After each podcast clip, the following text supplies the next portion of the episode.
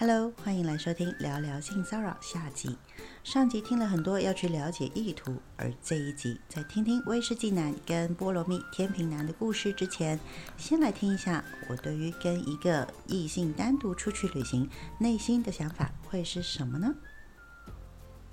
所以对我来说，如果今天有一个人去问我说：“哎，要不要去两天一夜？”的时候，其实我心里头其实是是我不会去跟他确认这件事情，说，哎，我跟你出去哦，但是我们不要不可以发生关系哦。基本上我是不会去讲这些事情，因为第一个我讲出来的时候，其实有一点状态就是，可能人家其实压根真的没有想过这种事情啊。那我讲了以后，是不是其实处在一个彼此其实有一点尴尬的状态？嗯，对。第二个。你今天跟一个男生出去过夜，其实你心里头就本来应该要有一个底，就是你的最糟糕的情况是怎么样。就像你旅行一样，你的最糟糕的状况是什么？可能是你来不及搭火车，你可能遇到了下雨天，你会有一些雨天备案嘛？或者是你可能遇到就是错过了班次的时候的一个备案嘛？同样的，你跟一个人出去的时候，你一定要存在一个想法，叫做你会有备案。这个备案就是，如果这件事情发生的时候，你的备案是什么？对。两种状况嘛，一种就是你接受啊，就跟他黑手吧。那另外一种状况就是你要去拒绝他。你的备案其实就只有这两个选择，其实你没有别的选择，因为你不可能说第三个选择就是我临时去找一个人来冲一下那个场面，然后找一个人来找一个人来挡，不可能。所以，当你自己真的是要去跟一个人一对一的一个相处的时候，你就必须要有备案。然后，这个备案其实不需要跟他沟通，因为你要记得一件事情，就是我们每一个人其实都需要对自己负责。你要去跟一个可能刚认识一个礼拜、三天或者是一个月的人，whatever，甚至是一年的人，你跟他出去的时候，你本来心里头要有底。你了不了解他？你熟不熟悉他？嗯，三天一个礼拜，你也许不熟悉，但是那一种就是可能费洛蒙出来的时候，你可能很嗨。嗯，那你就要去想，你的费洛蒙出来的时候，那你的理智在哪里？嗯，你必须要有这样子的备案。对我来说，我不需要去跟那个人去确保。哦，我不会跟你做爱的哟，我你不要去想这件事情哦，不存在在我的脑海里面。那是因为我已经想好了最糟糕的状态会是什么。我想这是为什么我们在谈密托，我们都觉得很难，因为我们在讲那个最坏的打算，那个最基本的自我保护的时候，就好像在谴责，呃，可能会有这样风险，你就不应该去啊。没有啊，你还是一个人，你可以去做这件事情。是当当对方有这些不良企图在靠近你的时候，你在拒绝，你怎么样拒绝他？嗯。然后像是以前我在台湾在做性侵害防治的时候，我们那时候在念这些资料的时候，其实有个数据还蛮惊人的。其实大部分的性侵害案件有百分之八十以上都是熟识的人所为。嗯。那种真的不认识的人跳出来要对你就是性侵害的机会，其实相对没有那么高。大部分都是你信任的人，或是你认识的人，或是我们刚刚在调这些呃交友的情况。嗯，我自己一直都有个习惯，就是我我在旅行的时候，我都会带着保险套。嗯，我自己的经验是哦，跟我的男朋友或者我的交往对象说。我出去旅行的时候，我都会带保险套，或者他们在看我的私人物品的时候，发现，哎，奇怪，为什么我的钱包啊，或是包包里头永远有一个保险套？我是准备要出轨什么？嗯，我说没有，那个是人出门在外哦，对自己的基本保护。如果我真的，因为我自己心里想过，这种真的侵害的事情发生的时候，能够怎样保护我自己？嗯，如果。是这种交友的时候，我已经练就到，就是我被强吻的时候，都还很可以很镇静的，就是死鱼不动，跟他说：“嗯，我不要，请你离开我，放开我。”这样可以冷被练到冷静到这种时候。可是如果真的情况最糟糕的情况是对方可能拿着武器胁迫我的时候，我要怎么样保护我自己？我第一个想到就是我至少。真的要发生行为的话，至少是安全的，所以我一定都会把带着保险套。嗯，所以我会说，这个保险套只是为了如果我真的被强暴、性侵害的时候，我能够确保我不会被感染疾病。嗯，好，可是真的还是有一些男生会觉得，一个女生带着保险套，你是随时要跟人家开房间吗？嗯，这个就需要很明确的跟对方说清楚。我说完了，对方信不信啊？真的没有办法。嗯，另外一个就是民宿，我自己就有一个朋友的经验哦，对方是上司。就是我们混着那个工作职场的事情，嗯，有一种处境，我好像也听过，我哥妈问我这种处境，他要跟上司出差，因为经费的关系，嗯，所以没办法开两间房，上司跟他说再三保证，我有家事有什么的，一间房那是两间床，两张床的那种，或者是他就睡沙发，然后这种不安全的感觉怎么办？你有任何的经验？如果是这种情况的话，我没有这种经验，但是我有跟另外一个跟我同月同日生的一个女生，然后还有一个男生，然后一起去玩。然后当然那个男生是同志啦。那我们三个人其实在一个房间。那当然可能是因为同志的关系吧，所以我们也不会对他或者是他对我们怎么样。但是就算哪怕是因为是同志哦。我们的彼此的一个界限还是分得很清楚，不会说呃，因为在同一个房间睡，然后就会有一些什么样的一些太过呃亲密的一个关系，或者是失去了一个界限的一个问题。如果今 天其实这样子的一个情况在我身上发生的话，当然，现在就是很多公司都会说预算缩减，所以我就是要省这样子的一个出差旅费。那嗯，我会觉得是说，那就在同一个房间呐，因为就像我刚才说的那一个，就是你跟朋友出去玩的一个状态，呃。你会很清楚知道说你自己的一个最糟的一个状态是什么嘛？那如果你跟上司最糟的状态，那就是可能被上司给上了之类的，或是真的什么事情都没发生，但是传出去声音不好听啊，或是自己的男女朋友会介意啊。嗯，基本上呢，当然就是不可以让自己的男朋友知道喽。我觉得说这是一个白色谎言，你有时候必须要对另一半。其实是保护另外一半，然后去说一些小谎。如果你真的遇到这样子的问题的话，其实，嗯。另一半或者是家人，其实是一个最大的保护。如果你今天真的跟主管做这样子的一件事情，就是睡同一个房间，对，那你就是晚上就跟主管说：“哎，那个我可能要跟家人就是通一下视讯啊，我可能跟另一半通一下视讯，我跟我的闺蜜通一下视讯，因为她说想要跟我聊聊天。”你不需要去讲说，因为我跟你睡在同一个房间，所以他很担心我。不需要，对，哪怕其实是你真的没有在讲话，你自言自语也可以。那就告诉他说：“哦，我现在跟主管同睡同一个房间呐。那呃，他很好啦，但是床是分开的。对，就是讲给他听，就是说，哦，我主管其实是一个很绅士的人，其实他不会对我干嘛啦，你们放心吧。这样子有刻意的一种呃言辞，其实是对自己一个有所保护了。就像我刚刚讲的，我们在做的事情，像 Me Too 也是你要说出来，你不是一个人，就是一种。你跟上司这样子分一个房间，你跟第三者你在视讯，你在拍照，其实你在告诉别人，就是你从这个小小漆黑的房间，你让他有阳光照进来，有别人知道你大家透明。我举一个例子好了，就是嗯，我上一任是个母羊座的人。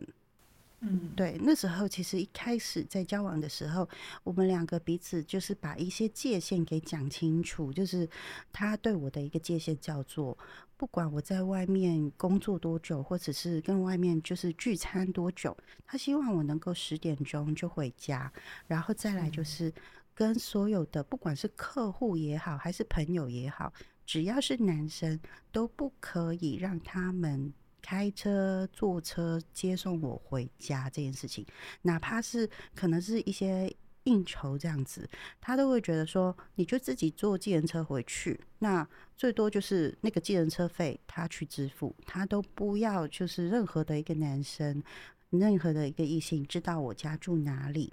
呃，我答应了他这件事情，然后我就我觉得说 OK，我就做到了。后来我跟这个母羊座分手以后。呃，这事情其实还守在我自己的一个心里面的一个界限当中。有一天呢，有一个天秤座的男生，其实他是一个很好的人，对他自己有女朋友，他知道说我很喜欢那个菠萝蜜，他就突然间在网络上面说：“哎，那个管管，我有一个菠萝蜜，那个你很喜欢，那你要不要我给你？”我就说：“哦，好啊。”其实他没有看过我，我也没有看过他，但是我答应了。他要给我这个菠萝蜜，后来我其实我给了他我家的地址，但是我还在公司加班，所以呃，他其实没有跟我碰到面。但是听的时候，其实他又讲了一句话，他就说：“我们可不可以就是比如说去个 Seven Eleven 之类的，就是喝一杯东西这样子？”我就跟他说：“哦，不行哦，因为我答应了我的前任男友，说晚上超过十点钟，我是不会跟那些其他的异性碰面。”对。呃，虽然这件事情其实我跟那个之前的母羊座其实已经分开了，但是我把这一条线给先守住了。我不是不信任这个天秤座的男生，我其实是很信任他的，因为我知道说他的一个呃奋际会是怎么样。但是我会觉得，哎，其实真的是天色已晚了。那这样子，其实彼此大家都在一个很疲惫的状态。也不需要这样子，就是总有一天他会想要知道管管是长什么样子，然后真实的名字叫什么。他有一天其实他会知道，但是不是在那个菠萝蜜的时候需要知道。我也觉得说我很感谢他，其实是他很尊重我的一个界限，就是哦好啊，那就那就不喝就不喝。对他也无所谓。你今天所有的人，你清楚的怎么样去。把那条界限，那条界限不是说你要对对方其实是很严谨，其实你只是把那个想法去告诉对方。有大部分有理性生而为人，我相信大家都是彼此尊重的。我有两件事情可以分享，第一个是那个晚上你说十点那个，我特别有感觉，因为我最近才意识学会到这件事。嗯。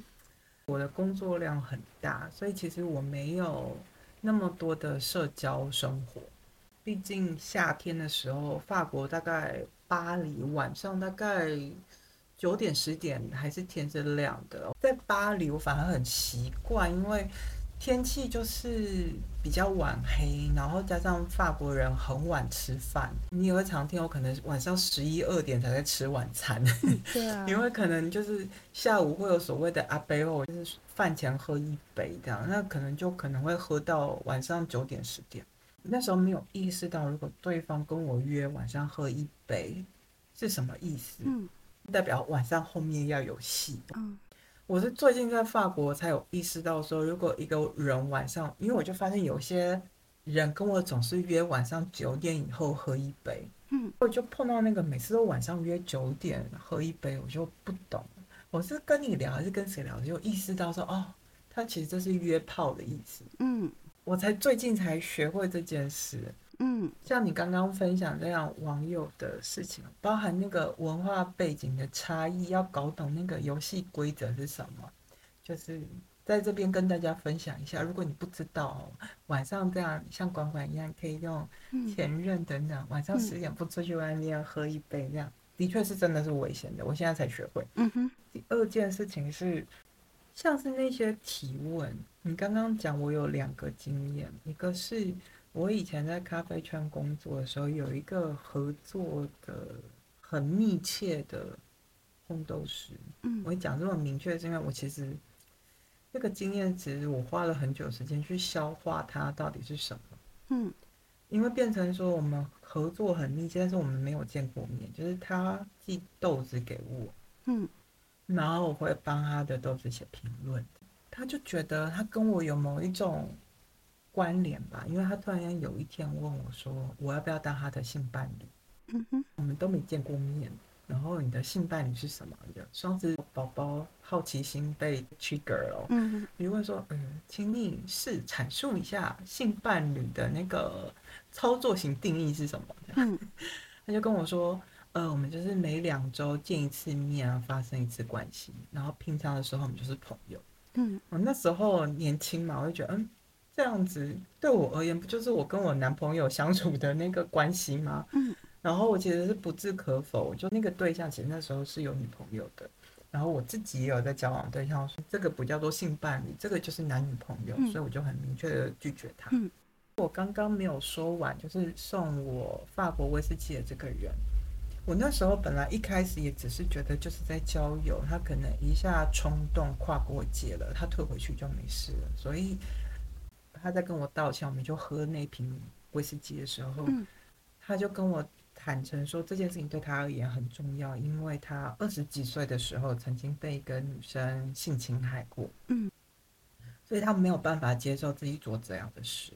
然后我说我可以理解，所以我感觉得出来这件事情很重要，所以我也很慎重的出来接受你的道歉。但是我告诉你，我在当下没有被冒犯的感觉。嗯，你可以放过你自己。可是他后来哦，那个打死真的是，所以有时候什么叫做被骚扰？有时候真的是一种意图。因为他后来我跟他把这些事情讲完之后，他竟然转过头来跟我说。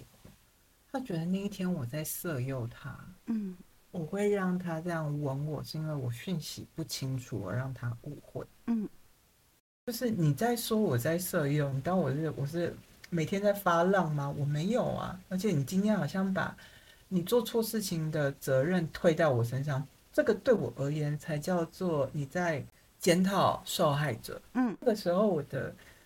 正在离婚，正在搞清楚对于亲密关系的需求是什么，所以我是真的没有那个需求，嗯，我也没有想要，我只是一个很自然放松的状态。你呢？或者你有什么想回答的吗？我那时候跟你说，就是男生在讲这一种话的时候，大部分都是在给自己一个台阶，因为不想要把那一个呃问题。扛在自己身上那么沉重，嗯，有很多的男生，呃，也不是说全部，但是确实是他们在跟呃异性在沟通的时候，他们可能会用他们男生的一种沟通的模式，嗯，去把这件事情去呃化解掉。他们其实忽视了在沟通上面。天生的女生确实是比较细腻一点，然后可能对某一些言辞其实会比较敏锐一些。嗯，他后来再讲这一句话的时候，其实是在给自己他自己台阶。然后某个部分来讲，其实就是一种也想要在彼此的关系当中，不要让自己的那个位置降到那么的低。嗯，他想要拉回去。可能比你高一点点，然后比你好一些些，不要把这一个状态弄得那么糟糕。这是我那时候听到的时候的看法。嗯，你那时候我跟你讲这件事情的时候，你觉得那个男生给自己的台阶下？对我那时候其实的想法是说，这也是为什么我今天想要谈 Me Too。Me too，觉得就在讲那个身体界限，你做什么事情我会觉得不舒服，跟我做这些事情的时候代表是什么意思？嗯，比如说对于很多的男生或是女生而言，就觉得我只要喝酒，就是我愿意跟你 chill 放松，那就是我会愿意接下来可能会发生的亲密行为。这个阶段用 Me too 这件事情在谈，你在把那个社会游戏规则再讲得更清楚，再让它更透明化，让人那种不舒服的机会。不要有这些藏污纳垢的机会，目的在这里。像我在台湾，我跟你喝酒，你应该没看过我喝醉过。嗯，我有跟我身旁的人分享过，说那是因为如果我今天出去外面社交，我很知道这个场合会喝酒。嗯，去喝之前，我一定会先吃油炸的东西，甚至我包包里头除了有保险套，另外一个就是胃，嗯，就它会保护我的胃，所以我不会这么快的吸收酒精。所以对方灌我酒。其实我可能是要到了晚上，我隔天回到家，那个那个作用才会开始。所以在那个当下，对方想要灌我酒的时候，可以跟他说酒精对我没有用，然后你也不需要让自己那么麻烦。嗯我真的有意识到说，是不是大家都觉得好像喝酒就是准备要 chill，要发生亲密关系啊？嗯，是哦。嗯，对啊，这件事情我是我无法理解的，就是这不是一个很明确的游戏规则啊。对于喝酒这件事情，确实很容易，呃，不是连接到性，嗯而是连接到一个比较亲密一点的关系，不是亲密关系哦，是嗯我可以透过酒，或者是透过酒吧、pub 这一种环境，其实我跟你的距离可以从你刚才说的低于三十公分，可能拉到十公分这件事情。哦，嗯，它是一个媒介，这个法国男生道歉这件事情让我学会，因为他的那个说法是，呃，我今天是带威士忌来，如果我今天带的是法国红酒，那就是代表我想要在呃做些什么亲密的事情。嗯，原来对于法国男人而言，带一支好的红酒的意思就是我们要有开心时刻，这样。哦那有多少男人被我打枪啊？因为就是我对于喝酒跟吃巧克力跟喝咖啡是一样的东西耶。所以你需要把天线打开。嗯，好，天线打开的确会让我回避掉，或者是我会更明白哦，嗯这些潜在的会让我感到不舒服的事情，我可以避免。嗯，我我觉得是说啊，我跟你的状态其实比较特别，我比较可能想象的一些东西比较不一样，就是任何的一对一的一个聚会的时候，其实不管他长得如何，漂不漂亮，嗯帅不帅这件事情，其实我心里面压根，其实我我已经会想到，就是嗯，我可能会跟他搂搂抱抱啊，可能会亲吻啊，可能 maybe 可能抚摸对方啊之类的，就是我其实都会想过了这些东西。在我的认知来讲，它不是脑内小剧场，这叫做最坏的打算啊！你在保护自己的方式吧？也不算是最最坏的打算，因为有时候可能就是只是也会想一下，就是诶，我可能会不会跟他发生关系？嗯，对，那这些东西其实在想象的建构当中，不是说去帮我建构说，诶，我是不是有机会跟他在一起？我是不是就喜欢他？不，不是那么简单，而是我重新可以认识，就是我自己需要的是什么。因为有时候，呃，有很多人可能只是在呃，也许会担心说，诶，会不会被侵犯，或者是被怎么样那样子？那这时候其实也是透过这些一次一的一次的经验，其实是你要重新去认识，是你认识自己多少？因为你要先认识自己，你才能够认识别人嘛。嗯，认识别人的原因是什么？因为你要认识自己够不够那一个分量，去了解对方是什么样的一个底细。你现在知人知面不知心啊。对，所以当你比如说你今天可能在网络上面交友，遇到三天跟你每一天早中晚这样子报平安不 say hello 这样子，你就晕船了。到第四天的时候，你看到对方嗯长得还不赖的，就觉得说完了我已经晕了。那这时候就要去想。你自己为什么那么快晕了？是因为你缺爱吗？还是你缺了什么？嗯，对，这个跟当然就是在跟性骚扰跟呃就是性侵无关。我觉得这件事情会让人在谈性骚扰，尤其是在 Me Too 的时候，会有这么多争议性，就在这里。嗯因为有些的确，就像我刚刚讲的，在法国 Me Too 烧不太起来，甚至很 是个最糟糕的示范。老一代的来说，我们有跟人家调情的权利，不要把所有东西都当成性骚扰这样，或者像台湾会说，呃，人帅真好人丑性骚扰。呃，我们在讲身体自主意识，在讲人权的时候，其实最最最难处理的是每个人有没有用自己花一点时间去心里想自己的界限，你要不要，你的感受是什么嗯？Me Too 很难谈，就在这里，因为变成说我们在谈加害者之前，我们其实要先谈的是你作为一个人在那个当下的感受是什么。嗯，特别是面对交友过程的一个性骚扰啊，我刚才其实突然想到一件事，就是我们一直不管是我们还是其他的一些。专业的人，或者是医师背景的人，我们其实都很努力的在讲一个东西，叫做界限，划清楚那个界限。问题就在这里了，就是呃，界限这件事情不是你画给人家看而已，就是说，哦，我不是画给呃一个不管是天蝎座的男生还是母羊座的男生，我告诉你说，哎，我的界限就是你不能碰我哦，你不能够黏着我哟，这样这个界限一碰到，那我就是告你性骚扰，告你那个对我就是不礼貌这样子，而是这个界限先回到自己身上，其实你自己的要的是什么？你自己的立场，你自己的想法，你自己的渴望是什么？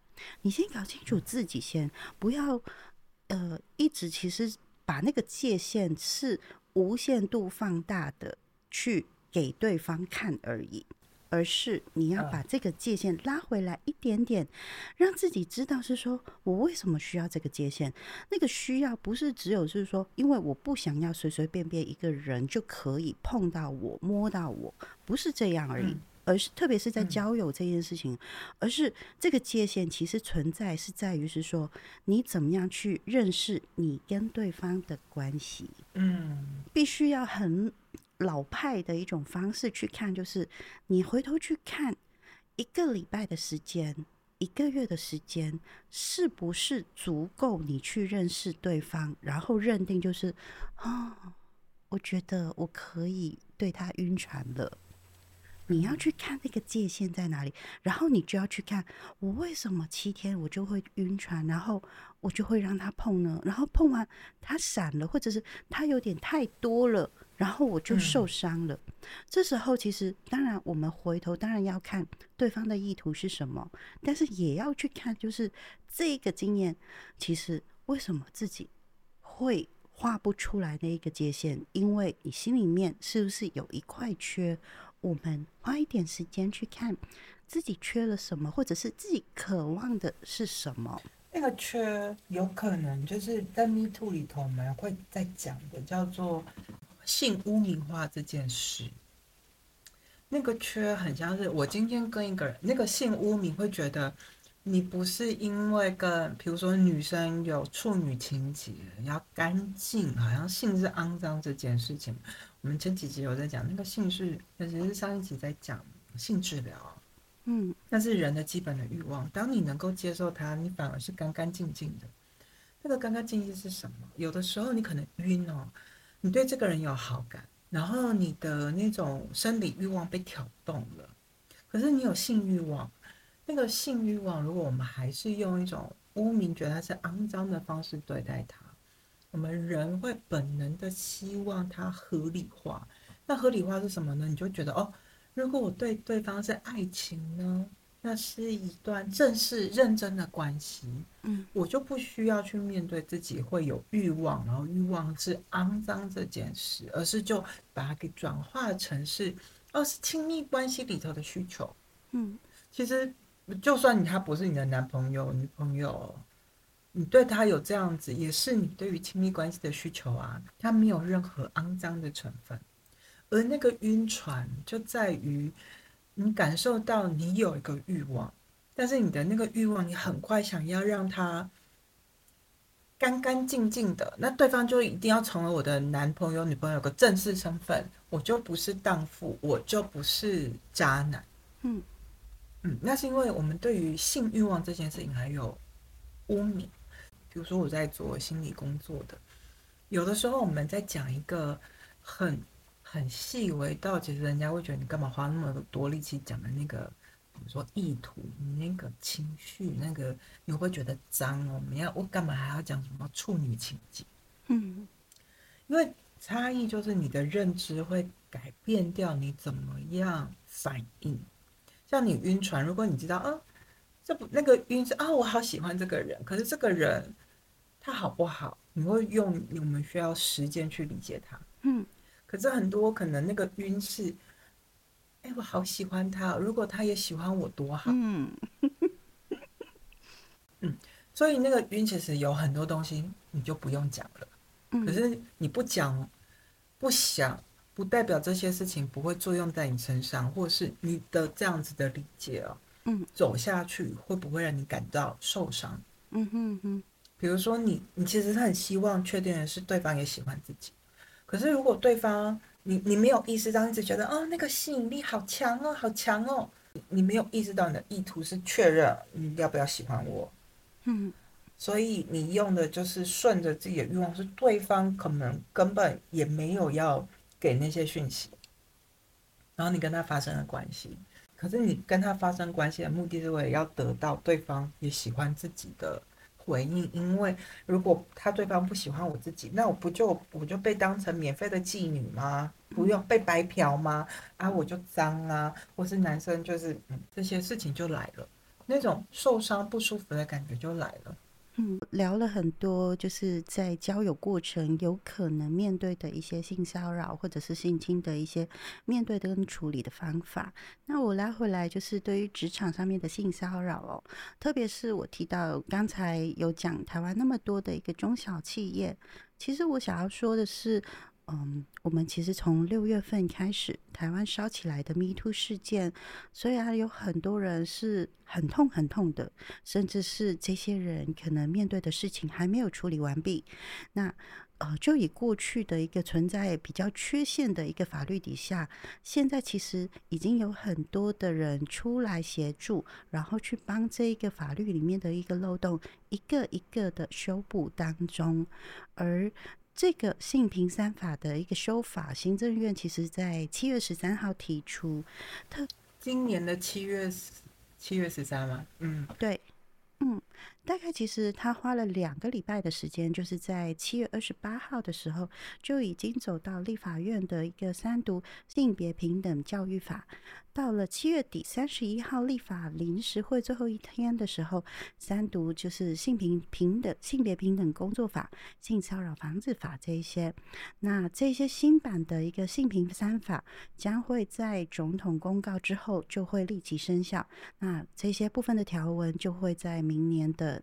三月八号妇女节的时候上路，那我会讲这一些东西。其实这些资料是来自于报道者的一个内容，因为呃，如果说大家想要看这一相关的一个资讯，我会贴在一个资讯栏当中。因为报道者在这一篇报道里面，其实有一个很完整的一个资讯，所以我希望大家可以看一下。那你的看法呢？我的看法就像我一开始说的，呃，性侵害。在法律的条文里头，其实等于是我们现在才在修法，等于说我们这是一个新的概念，新的游戏规则。嗯，那我当然会鼓励大家，嗯，保护自己的权利，看一看，因为免得你做了对别人侵害的事情而不自知，这些东西是我们都需要被再教育的，因为是一个新的概念。然后，呃，我们可以用什么世代文化差异也好，或是男生女生啊，每个人游戏规则啊，性平，跟我们今天在谈迷途，其实是为了把这些想象啊、不明白的东西，我们把它给讲出来。那有更多的理解的时候，你就不会有这么多误解。嗯，然后我也鼓励大家可以理解一下那个。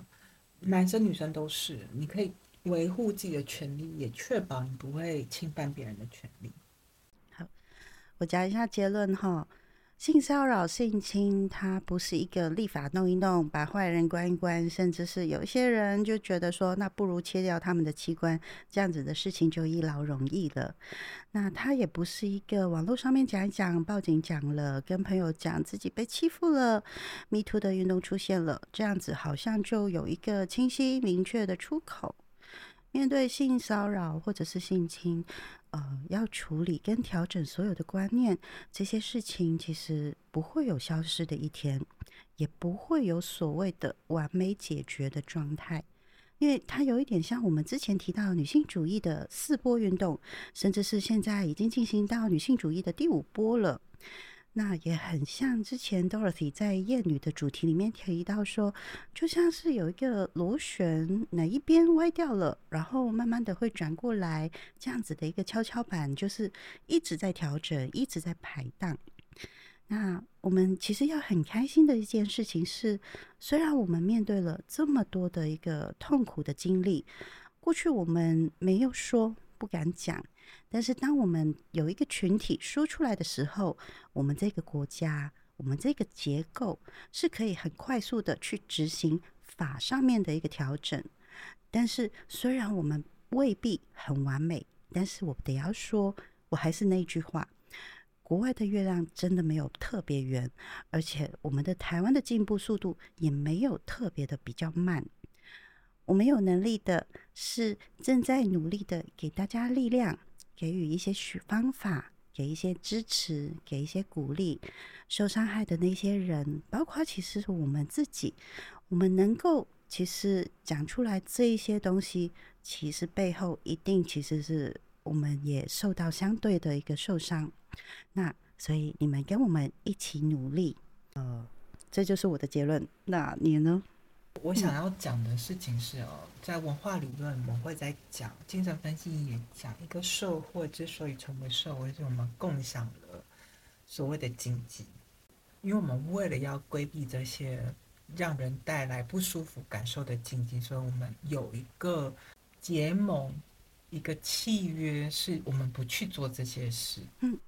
所以，一个社会之所以会成成为一个社会哦，然后甚至会产生自己的文化，是因为我共享的一个禁忌。那性长期以来在禁忌上扮演非常非常大的角色，是因为它真的就是我们人很本能的，嗯，甚至是冲动的，然后衍生出来的这些暴力行为，它其实是一个很有很强烈动力的一个欲望，嗯。可是我们现在社会人跟人互相的关系的时候，我们扯到这么原始本能的事情啊，那有很多不只是美美嘎嘎那个禁忌的部分，对于我而言的禁忌，可能对于别人的禁忌是不同的。嗯，所以我们对于这社会的禁忌哦，让我们可以组织在一起。这些让人不舒服的经验，我们是要彼此知道每个人的界限啊不同，看见、理解、尊重。嗯，在讲这些性侵害，甚至是我们今天从的是职场，或是交友，其实它反映的是我们当代社会人跟人之间那个互动、那个权利。不一样了，女性的地位也好，社会功能也好，我们都在增加。我们不只是一个，我们从以前好像真的就是生小孩的机器了。像法国社会，连女性要离婚还要一直等到呢一九二零年代才有办法。人生为为人，我们的基本的人权其实是需要去争取过来的。那我会觉得，Me Too 运动作为一个。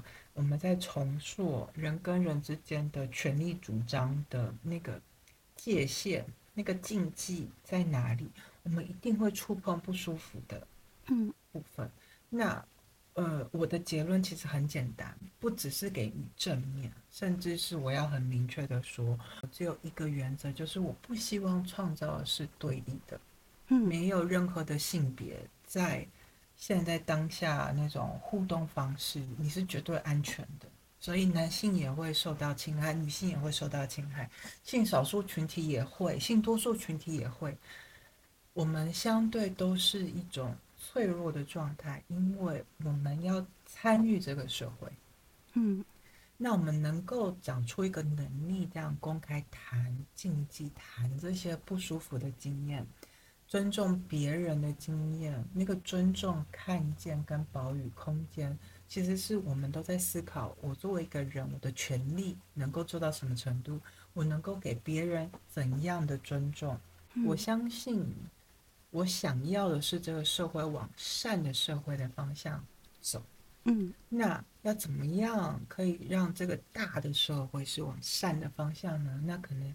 最基本的每一个小步，就是每一个人对于自己是往善的方向走。嗯，那推己及人，最后整个社会就会往善的方向走。嗯，我自己又身为女性，像我今天跟大家分享这位，我们就叫他威士忌威士忌先生好了。嗯哼，威士忌先生来跟我道歉，然后我真的有一种感受，就是这个部分比较是让。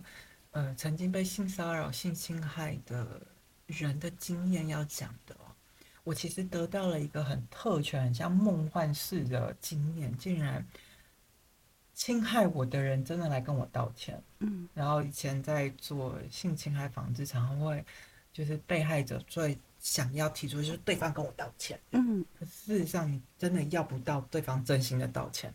或是你那个正义。我会想要谈这件事情的原因，是因为，比如说这个男生这样强暴，不是那个强暴，是强行抱着我强吻我这件事情，是一年前的事啊。可是如果我并没有那个能耐，或是那个意识，是对我被伤害了，那所谓的正义，他的道歉，我一定要到之后，我的人生才能够开始。哇，我这样一整年，我的生活就要停在这里了吗？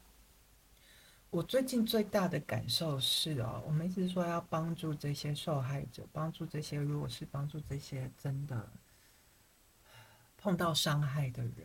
对于这些伤害给予的协助是什么？那我们能给予什么呢？嗯，那个正义要来的很晚，我们甚至还有举证的责任哦。嗯，律师常说，败诉之所在，举证之所在嘛。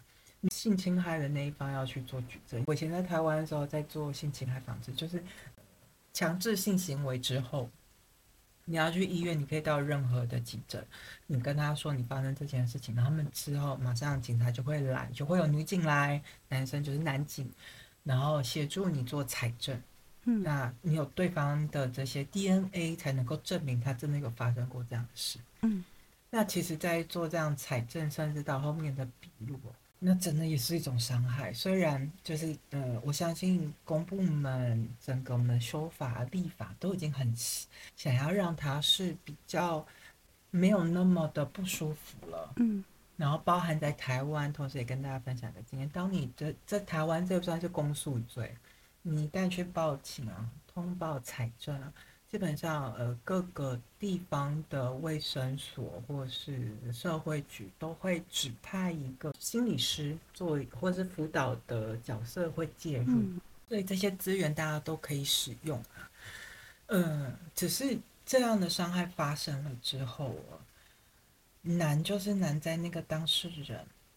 那如果我们还一直要对方道歉，去想象那个社会的正义可以帮助这个人。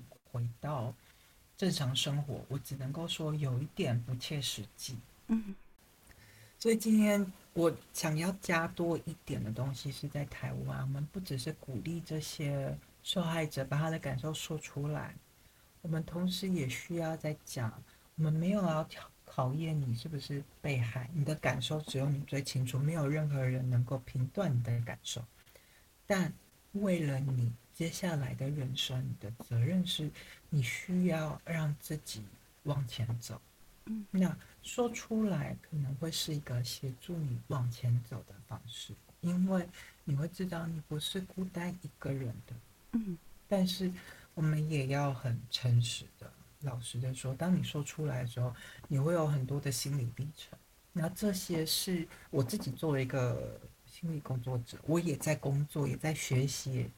所以我今天想要提这一集，也是一种，呃，我希望可以生产一些知识或是 know how，让大家知道这个历程是有多么的复杂的，它不是一件简单的事。好，我们今天就聊到这里。希望听的人能够了解，我们不单单是在说你要站出来，你要勇敢的起来，而是我们想要分享一些方法，就像十连通的那一集，要怎么样找自己，跟自己对话。我给的建议是什么？那任何事情其实不会有一体两面的啦。那一件事情发生，它总是会有很多的过程、转场的情绪。那这些其实随着时间的流动，你其实都会有不同的感受。那我们下一集。会聊什么呢？其实呢，我是蛮想要聊自恋型人格的，但是，唉，这会先后一阵子，因为我还没有准备好。那又或者是穿插一个，比如说我为什么会在做一个身心灵的助人工作，或者是这些事情有什么心酸，也不一定啊。反正就是下一集你们听听看，是会是什么样的内容喽。下一集可能在聊说为什么巴黎现在那么多的臭虫之类的。你要我跟你聊小强这件事吗？我不要，我不要。好，那我们下次再见喽。下次见，拜拜，耶。